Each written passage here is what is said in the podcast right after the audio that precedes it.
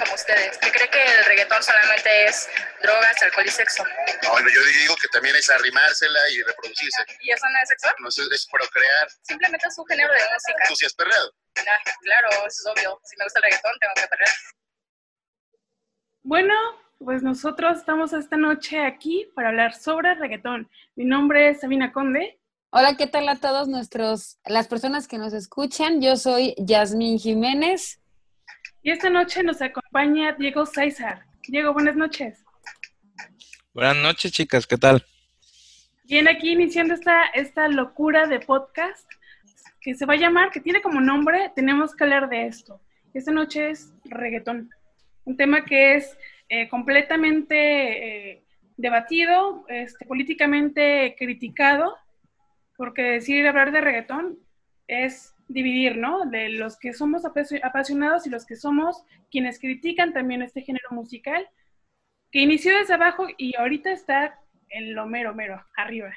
Así es. Así es, Cintia, el reggaetón es un tema muy controversial, al igual que varios temas eh, que estaremos tratando en, este, en estos podcasts. Y pues, como ya lo mencionaste, ¿no? Hoy es el reggaetón y queremos saber, pues, muchas cosas de, del reggaetón, si se ve como eh, una ética sexual, si, perdón, su historia y cómo es que nace el reggaetón y cómo es que llega eh, pues hasta la actualidad a ser uno de los géneros más escuchados en todo el mundo.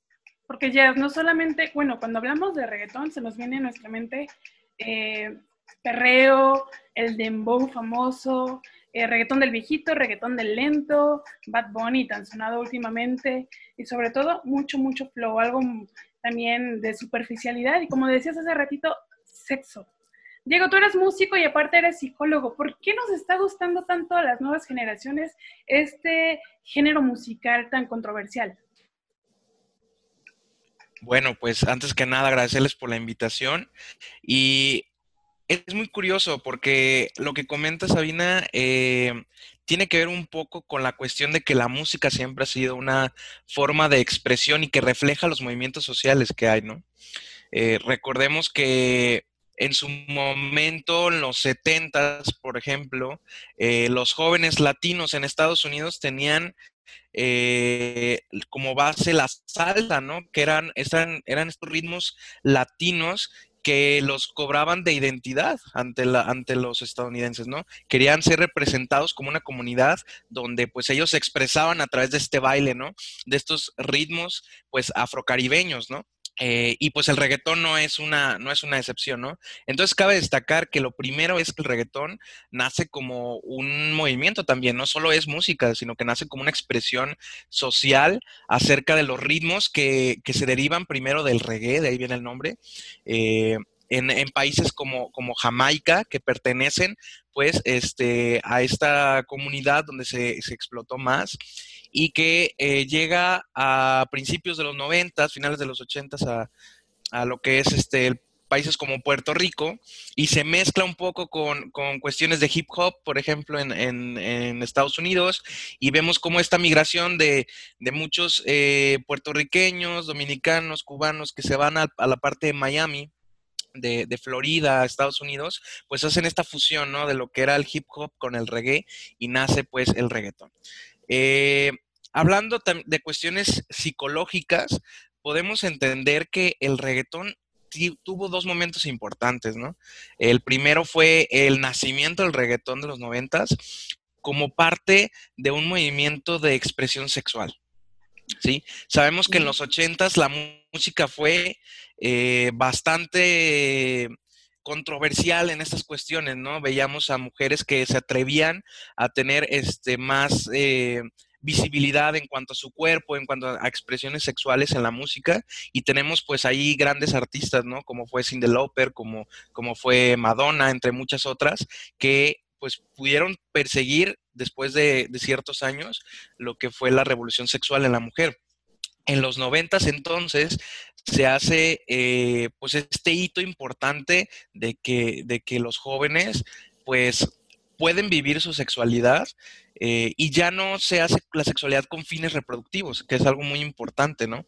En los noventas empiezan estos speech a nivel Latinoamérica de este, la familia numerosa no es lo mejor, lo mejor es tener uno o dos hijos, ¿no? Entonces se ve que puedes disfrutar de tu sexualidad sin necesidad de que tenga un fin reproductivo. Esto hace que la música eh, pues también lo refleje, ¿no? Hablando ya de cuestiones más neuropsicológicas, podemos entender algo muy importante en, el, en reggaetón.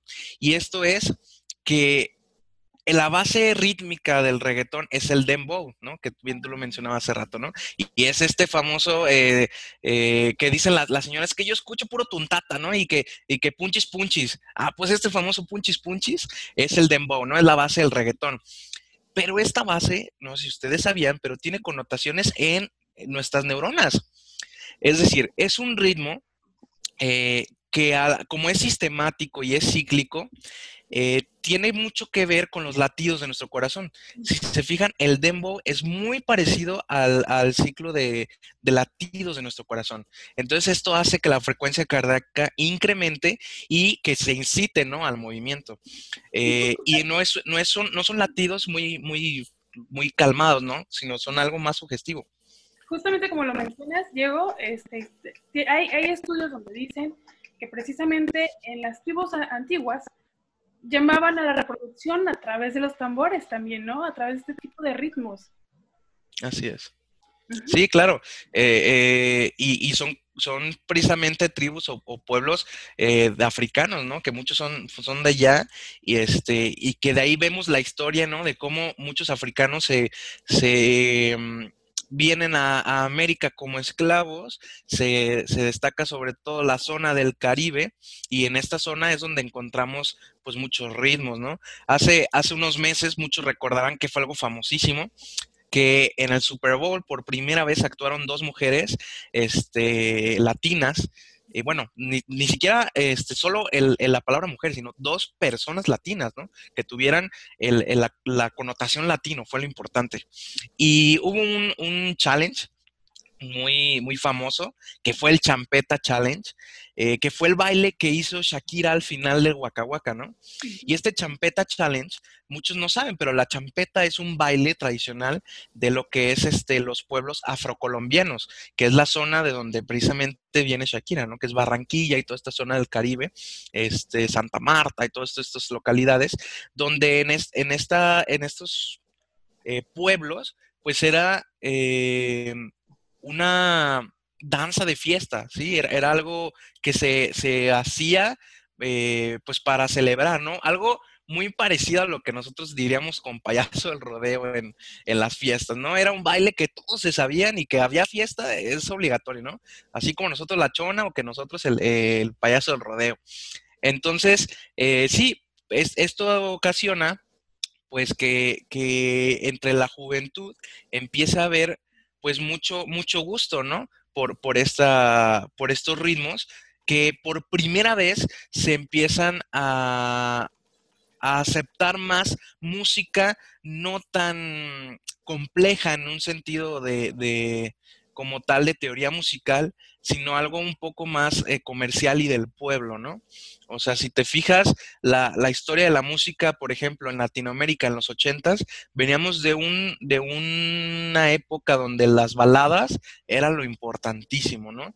Las baladas en los setentas y en los ochentas Después en los 80 también empieza a haber como grupos de rock en español y en los 90 se introduce este, este fenómeno.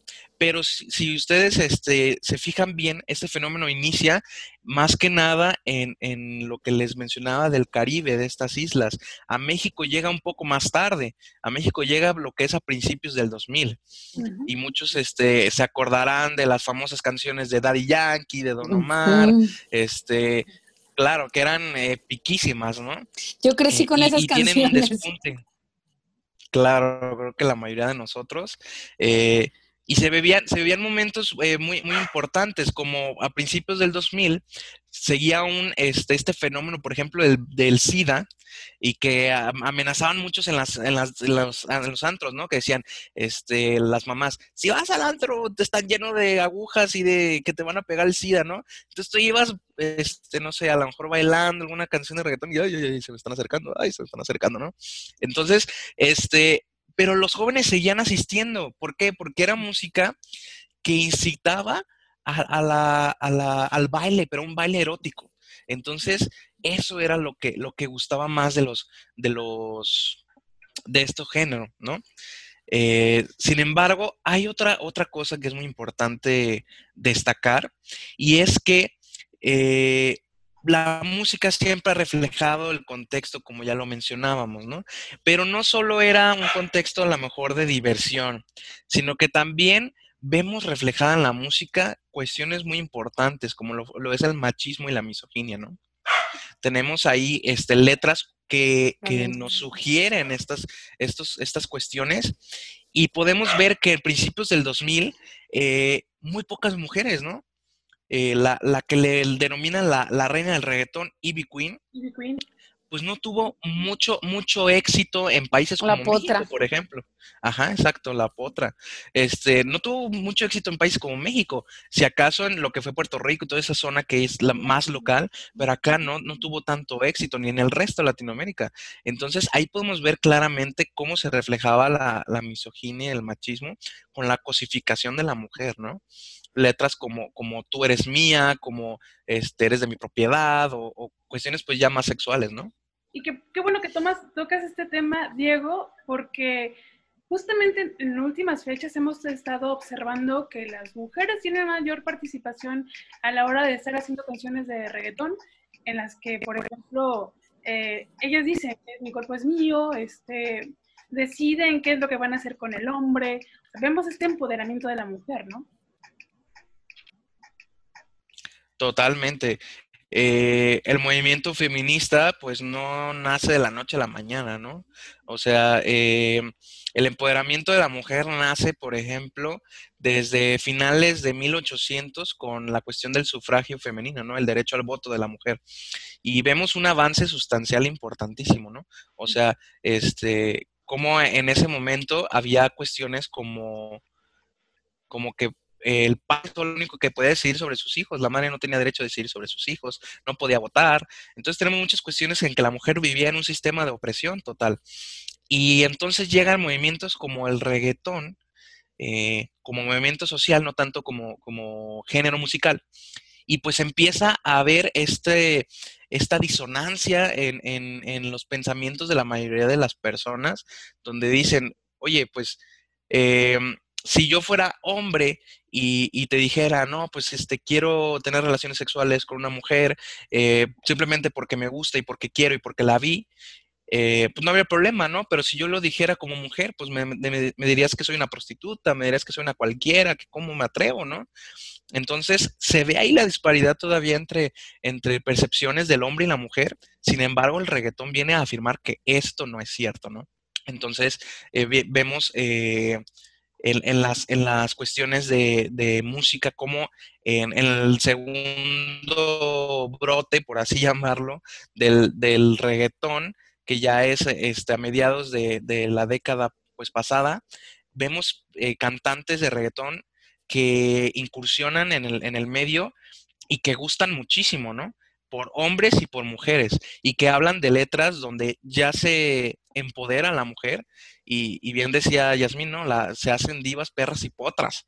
Entonces, en este momento cambia la percepción totalmente de, esto. Aunque actualmente haya misoginia y machismo todavía, eh, ya no es tan, tan escuchado como antes en, el, en los principios del reggaetón, ¿no? Todas las, las, letras iban enfocadas a la mujer y ahora vemos que hay un reggaetón más diverso, ¿no? Incluso un reggaetón más familiar, ¿no? Podríamos llamarlo así, que, que ahí ves a las señoras, este, no, pues este, está bien padre la canción, ¿no? Me gusta que el, que el Camilo, que me gusta que... Porque las este señoras ya somos nosotras. Bueno, ahí ya no, ya no meto yo mi cuchara. Claro, pero, pero si se fijan ya ahora las, las letras, eh, pues ya no, ya no reflejan esa realidad. Obviamente hay muchas que sí, pero ya no es algo predominante como tal.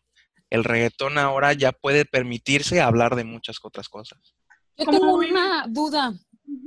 Claro. Eh, hablando del reggaetón de los 2000 aproximadamente, podría decirse que con su ritmo, que ya sabemos que a todos nos hace mover, y su lírica y su letra, este, ¿te incita a, la sexualidad, a tener sexo? ¿O son puras eh, mitos de las mamás? Bueno, eh, como tal la música siempre ha sido un medio de expresión, ¿no? Y generalmente eh, los autores siempre han, han, sido personas pues que reflejan situaciones que ellos viven o que han visto, que les han platicado y que quieren expresarlo a través de la música, ¿no? Si, si lo vemos de una forma como muy, muy objetiva, pues por sí solo el reggaetón no incita a nada, ¿no? Es como si te preguntara, si me, me, preguntaras que si un arma es peligrosa, una pistola, te diría, pues el arma así como tal, pues no. El peligroso es la persona que lo usa, ¿no? Y que lo usa para un fin, pues, pues malo, ¿no? En este caso es algo parecido. O sea, el reggaetón por sí solo, pues no es, no incita a nada, sino las personas le damos esa connotación debido a la lírica, como bien lo mencionas. Este, sí, sí tienen cuestiones neurológicas y, biológicas que les mencionaba del ritmo y todo este rollo. Sin embargo, eh, pues un, baile o una, una, una, música como tal, un ritmo, no te incitaría a eso, a menos de que, pues claro, si la canción te está diciendo ve y ten relaciones sexuales con la mujer porque este, está bien bonita y porque quieres y ya, pues... Si no eres macho. Ajá, claro, pues ahí te está incitando como tal, ¿no? Sin embargo, eh, eh, puede, puede haber ciertas...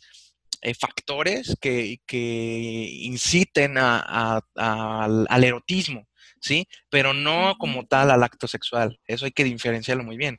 El erotismo es todas estas cuestiones en las que yo me doy placer, pero no necesariamente puede ser el acto sexual, ¿no? Para mí una cuestión erótica puede ser una caricia, un beso, un abrazo, ¿no? Este, y, y, no necesariamente tiene una connotación sexual.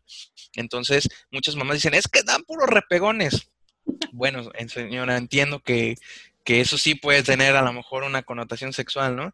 Pero su hija bailando yo perreo sola en una mesa, este, a lo mejor no estando ebria simplemente porque dice, yo quiero autoafirmar que no necesito de nadie para poder pasármela bien, pues no tiene ninguna connotación sexual, ¿no? Más que la, de, la del empoderamiento. Entonces, este, e, eso es lo que la sociedad actual machista no ha entendido.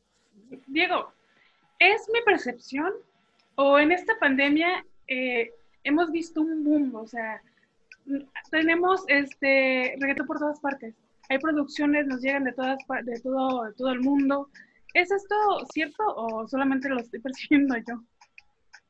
No, claro, es, es totalmente cierto. Mira, eh, pasó algo muy curioso en el año 2018 eh, que marcó un hito lo que actualmente está sucediendo en la música. Y es el hecho de una, una canción famosísima que ha sido el video más visto en la historia en YouTube, que es el famoso Despacito, ¿no? Una canción que no fue pensada para, para, que tuviera ese trending tan, tan impresionante. Eh, sin embargo, si ustedes analizaran la música del reggaetón, eh, pues el reggaetón como tal no tiene una fórmula muy compleja, ¿no? Este, incluso hay un, hay un video que, que invito al público que nos está escuchando, que si algún día lo quieren ver es impresionante, que es este, un, un, un video de, un, de un, una persona mayor llamado Melquiades, es un español, y él habla de, de que puedes puedes este, hacer el reggaetón de mil formas, ¿no? Este, y, siempre suena bien, ¿no?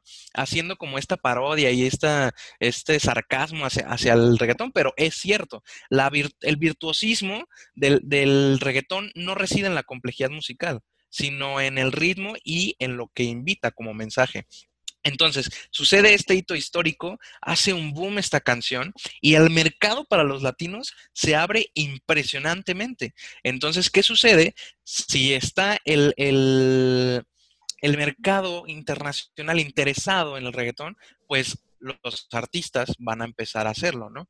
Entonces vemos artistas que siempre habíamos escuchado eh, con baladas para cortarnos las venas como Rake, con su famoso que ya empezó noviembre sin ti, este, Así y ahora es. lo vemos este, con Osuna y con otros artistas colaborando, ¿no? En un ritmo que en un principio jamás nos hubiéramos imaginado que Rey quisiera, ¿no?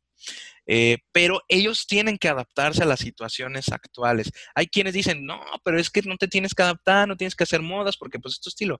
Eso ya dependerá de cada quien. Sin embargo, es un hecho que actualmente eh, está en tendencia el reggaetón. Y si no, véanlo en lo que es una de las eh, los charts más importantes del mundo, que es el de Billboard, en su Hot 100, que ahí en ese chart vas a encontrar mínimo cuatro o cinco canciones latinas de reggaetón en ese, en ese, en ese conteo, ¿no?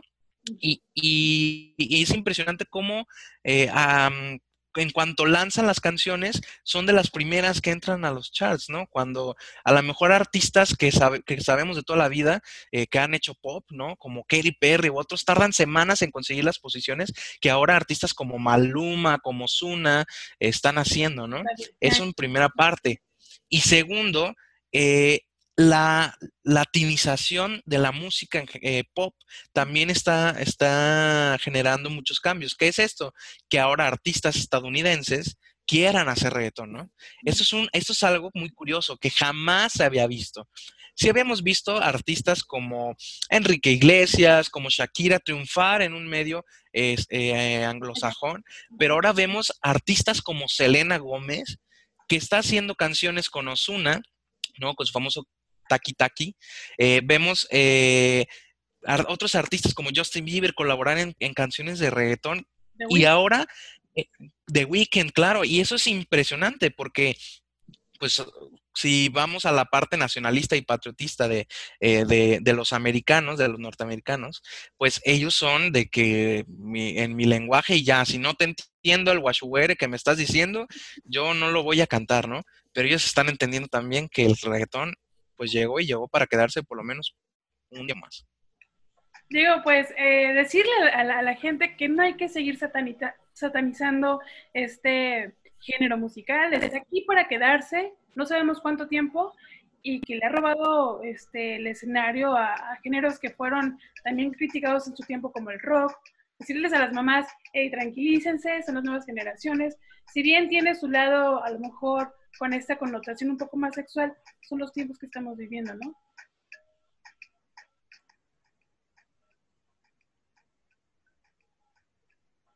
Así es, claro, este, invitar a la gente a que em, pues no juzgue a, a los géneros musicales como si fueran ideologías, ¿no? Creo que ese es el, el error más grande. Es un género musical, señora joven, jo- joven que, Niños, eh, que nos escucha. Es como parte de, de una evolución musical también, ¿no? Y- Sabemos que ah, conforme van Total. este, a- avanzando las décadas o conforme va pasando el tiempo, pues van llegando nuevos géneros y pues creo que el reggaetón ahora es un nuevo género que como dijo ya Cintia, pues no sabemos hasta cuándo o, hasta, o cuánto tiempo va a durar, entonces pues más que nada, pues aprovechar y disfrutar. Digo, por ahí te cortaste un poquito, perdón.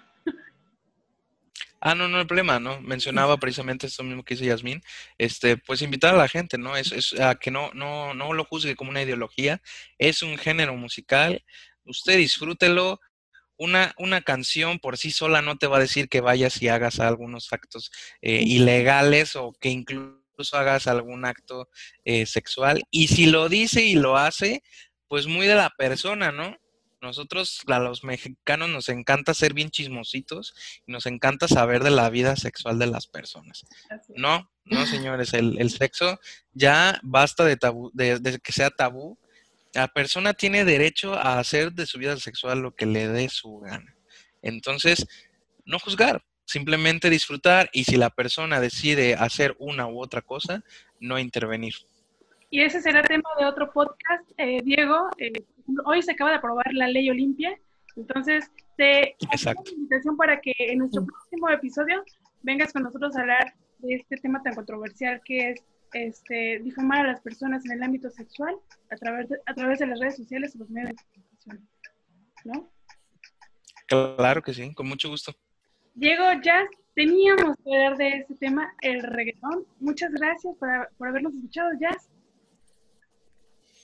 Pues nada, al contrario, gracias a Diego por, por estar aquí resolviendo todas nuestras dudas, que cada vez pues son más y van a ser más y va a seguir siendo invitado a, a estas charlas que con gusto preparamos para las personas que nos escuchan. Diego, teníamos que ver. Muchas gracias a ustedes. Muchas gracias. Hasta la próxima.